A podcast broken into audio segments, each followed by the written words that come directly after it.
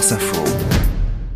Les sports avec Cédric Guillot. Bonjour Cédric. Bonjour. On va bientôt entendre les arbitres sur un terrain de football. Et oui, ça vous irait, ça, Jean-Rémy, en regardant un match de foot Je parle, s'il vous plaît, une petite seconde. Bah, c'est vivant ça. Vous pouvez faire C'est ce que vous vivant. voulez, mais des blocs, c'est fautif. Alors c'est pas pour maintenant, il va falloir encore attendre un peu, mais ça y est, la FIFA a donné son feu vert à la France pour équiper les arbitres de micros et c'est une bonne chose, reconnaît le président de la Commission fédérale des arbitres français, Eric Borghini.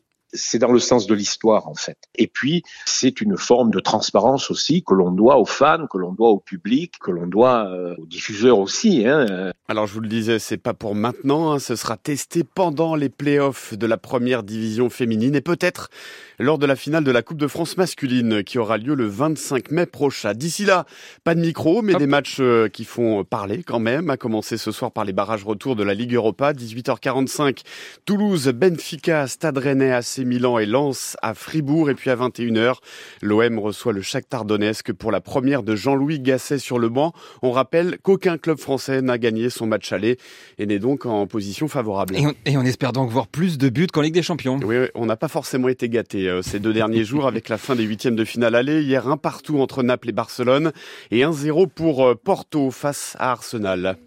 Euh, La Ligue des Champions, c'est aussi le, le handball. Avec ce soir le Paris Handball qui reçoit Kils à 20h45. Les Parisiens, cinquième de leur groupe. Hier, Montpellier a été battu à Ploc en Pologne 22-18.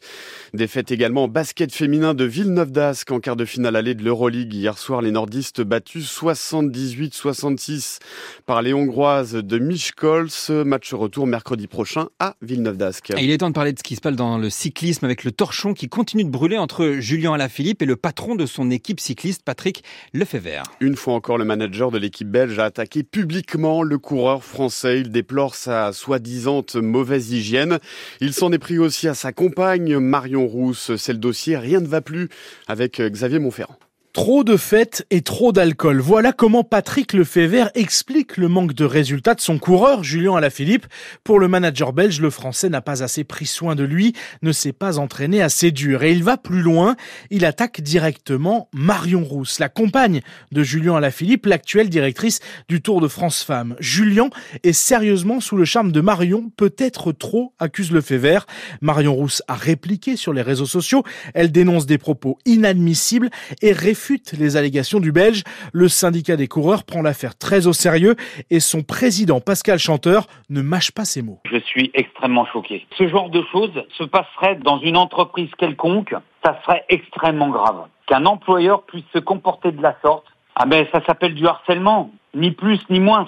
Des actes répétés de mise en cause d'un salarié, on appelle ça comment? À 31 ans, Julien Alaphilippe reste sur deux saisons très compliquées et celle qui vient de s'ouvrir est la dernière de son contrat avec l'équipe belge. Mais une chose est sûre, il ne sera pas sur le Tour de France cet été. Et plus vraisemblablement, Jean-Rémy sur le Tour d'Italie. Cédric Guillot pour les sports.